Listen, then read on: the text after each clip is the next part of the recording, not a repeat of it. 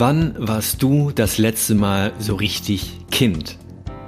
Wann hast du die Sau rausgelassen und dich einfach mal in Anführungsstrichen daneben benommen?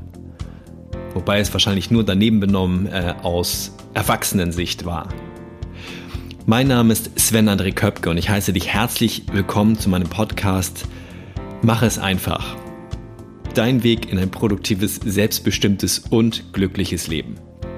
Und heute werde ich dir einfach mal ein paar Ideen mit auf den Weg geben, wie du auch als erwachsener Mensch wieder durchaus Kind sein kannst.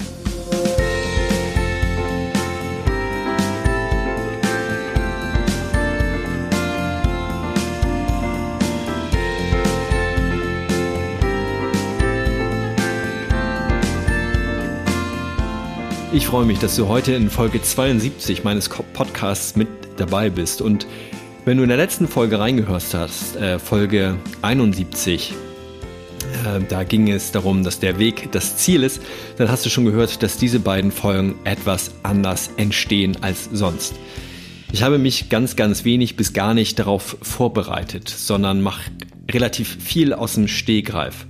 Und das Ganze entsteht, ja, dadurch, dass ich die letzten äh, Tage, Wochen wirklich viel um die Ohren hatte und äh, gerade im Urlaub bin und gesagt habe, gut, ich hätte auch eine Folge machen können und sagen können, pass auf, die nächsten beiden Wochen gibt es keine Folge, um dich darauf vorzubereiten, dass ich im Urlaub bin. Oder aber ich habe mich für die andere Variante entschieden, ähm, dir einfach trotzdem kurze Impulse, kurze Ideen mit auf den Weg zu geben, damit du mich nicht zu sehr vermisst in den zwei Wochen, wo ich nicht da bin.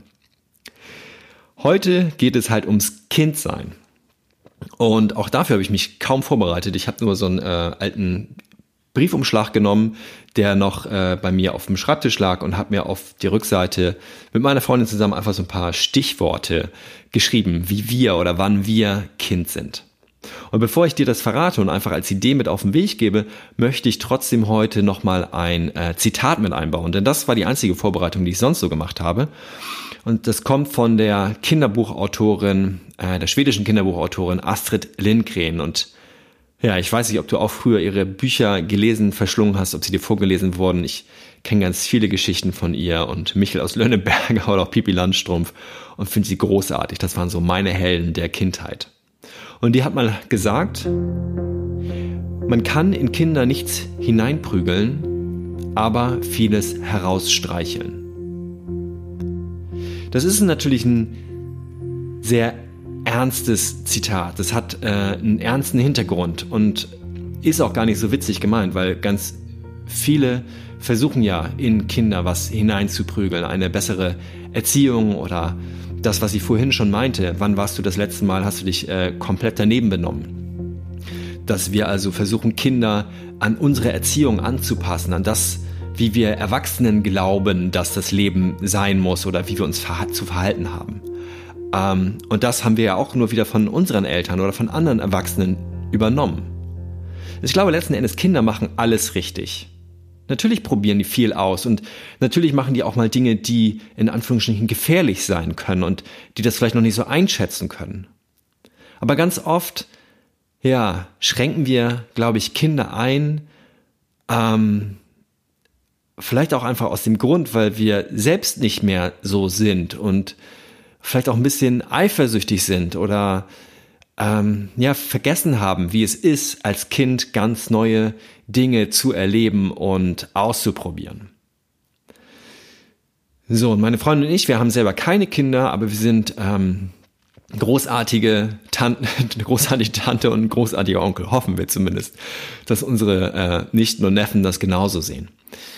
Also wir haben vier Nichten und Neffen und es ist, tut so gut, bei denen, mit denen einfach ähm, ja, Zeit zu verbringen, weil du kennst es vielleicht auch, es reicht ja manchmal schon in der Bahn zu fahren und du siehst da einfach ein junges Kind, das irgendwie mit seinen Eltern unterwegs ist und es lächelt dich an. Also mich persönlich steckt das immer sofort an, ich muss zurücklächeln oder auch halt umgekehrt, dass du selber lachst und das Kind guckt dich dann an und lacht halt mit. So, das ist halt dieses unverfälschte und nicht, oh, was könnten die anderen denken, sondern es ist einfach so herzlich und so offen und äh, ja, das, da ist einfach enorm viel Energie drin.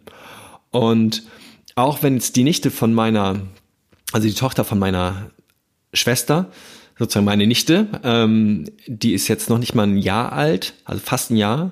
Und die muss sich am Anfang immer so ein bisschen an mich gewöhnen. Also meistens weint sie, das macht mich natürlich traurig, wenn ich da bin, ähm, weil es ein großer Mann ist, einfach der da reinkommt, den sie nicht so gut kennt. Äh, aber spätestens nach einer halben Stunde kann ich mit ihr rumflaxen und Geschichten machen und sie lacht ganz viel und juchzt und ähm, ja, hat mich dann als Onkel, glaube ich, wieder lieb. So, und dann, wie gesagt, das gibt, ja, öffnet mir das Herz. Ich finde es einfach sehr schön und so eine Stunde mit so einem Kind zu verbringen, ähm, wenn es möglichst wenig schreit in der Zeit, das ist wie so ein Tag, zwei, drei Tage Urlaub. Einfach bringt das wieder ganz viel Energie in mich hinein. So, und wenn du jetzt gerade kein Kind verfügbar hast, kein junges, ähm, dann habe ich so ein paar andere Ideen für dich. Das sind halt die Ideen, die ich jetzt mir gerade auf dem Zettel aufgeschrieben habe. Und das sind Dinge, die meine Freundin und ich regelmäßig tun. Mal mehr, mal weniger, kommt halt auch immer so ein bisschen auf die Saison drauf an. Auf jeden Fall, ähm, ja, sind wir auch Kinder da draußen und lassen auch diese Kinder immer häufiger raus. So, und eins ist halt, wenn, wir gehen halt sehr gern spazieren und wenn wir dann an einem Spielplatz vorbeikommen und gerade die Seilbahn gerade nicht von irgendwelchen Kindern in Beschlag genommen ist, dann ist die Seilbahn unsere.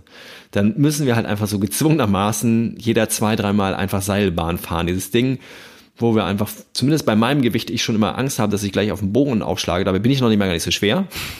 Ich bin sogar relativ schlank, aber einfach durch die Größe ist es halt für Kinder ausgelegt und nicht für erwachsene Menschen. Trotzdem meistens, wenn man die Füße richtig hochhält, dann funktioniert das. Finde ich großartig. Dann etwas anderes ist, ich weiß nicht, ob es das bei dir in deiner Nähe gibt. In Hamburg gibt es da mehrere von. Gibt es so ähm, so Hüpfparadiese, so Funparks, die du teilweise tagsüber, also auch während der Kinderzeit ähm, besuchen kannst und dich als Kind fühlen kannst. Oder es gibt halt ein so, so ein Kinderparadies, was ein bis zweimal im Monat abends extra für Erwachsene aufmacht. Großartig. Habe ich mir beim letzten Mal komplett meinen Pulli ruiniert, ähm, das war einer so aus Synthetikfasern und da bin ich so eine steile, mega steile Rutsche runtergerutscht und der hat natürlich hinten gleich so durch diese Hitzeentwicklung voll das Brandloch gehabt. Ähm, Habe ich mich kurz geärgert und dann gesagt, aber hey, das macht total Spaß. So, und ähm, hat dann auch kurz dran gedacht, so Kind wird jetzt wahrscheinlich mega Ärger kriegen von seinen Eltern, weil er seine Klamotten ruiniert. Und ja, bei mir war es halt, äh, war kein Elternteil gerade da, was mich hätte beschimpfen können. So, von daher habe ich mich selbst kurz beschimpft innerlich und dann aber zack, ab auf die nächste Rutsche und dann ging es auch wieder. Was machen wir noch? Ähm, ja, mit kleinen Kindern an sich rumblödeln, habe ich dir eben schon einmal gesagt. Also wir machen das natürlich gern mit denen aus der Verwandtschaft, ähm, aber auch zum Beispiel unsere kleine Nachbarin, äh, die ist jetzt auch etwas älter als äh, meine Nichte, die ist auch mal total drollig und ich freue mich schon, wenn die anfängt von alleine, also alleine zu laufen und zu reden und zu sprechen und wir die vielleicht häufiger dann auch sehen. Was wir sonst noch ganz oft machen, ist durchkitzeln. Gerade wenn mal so die Laune von einem von uns beiden nicht so super ist, dann ist es ein tolles Mittel, einfach jemand anderen zum Lachen zu bringen. Auch wenn es so ein bisschen gezwungen ist, in Anführungsstrichen, aber das hilft. Es macht auch vielleicht gar nicht so super glücklich, aber es macht diesen Moment nicht mehr so schwer. Und deswegen durchkitzeln großartig. Habe ich früher als Kind gehasst, weil ich sehr, sehr, sehr kitzlig bin und äh, teilweise echt Angst hatte, ich kriege keine Luft mehr, ich ersticke, wenn mich andere Kinder durchgekitzelt haben. Deswegen war es natürlich für die auch umso witziger, weil ich nur gelacht habe. Und heute finde ich es selber ganz großartig. Ähm, dann, was noch? Genau. Verrückt durch die Wohnung tanzen. Das heißt, wir drehen hier meistens echt die Musik richtig schön laut auf, machen das auch zu Helene Fischer, da stehe ich zu. Ähm, irgendetwas, wo ich man richtig zu abspacken kann und dann heißt es Viertelstunde, 20 Minuten richtig abtanzen, weil äh, meine Freunde und ich auch super gerne tanzen und das ist äh, besser als jedes Workout. Es setzt total schöne, ja, ähm, also die ganzen guten Hormone frei, Endorphine und wir fühlen uns danach richtig, richtig wohl. Dann etwas, was es bei uns auch gibt und äh, ich hoffe, das hört jetzt meine Schwester nicht, dass sie später nicht äh, ihre Tochter mehr zu uns schickt, äh, wenn die so alt ist, dass sie das machen könnte. Wir kochen ja ganz viel zu Hause und das Essen ist meistens auch echt verdammt lecker und wir schlecken unsere Teller ab. So, jetzt ist es raus. Also bei uns ähm, werden die Teller abgeleckt, wenn das Essen das hergibt. Und das ist sehr häufig der Fall. Und natürlich, wenn meine Nichte zu mir kommt, dann wird sie das auch später machen dürfen. So, von daher, äh, liebe Nadja, wenn du das hörst, wenn du nicht möchtest, dass die kleine Teller ableckt, dann darf sie nicht zu uns kommen. So, was habe ich noch?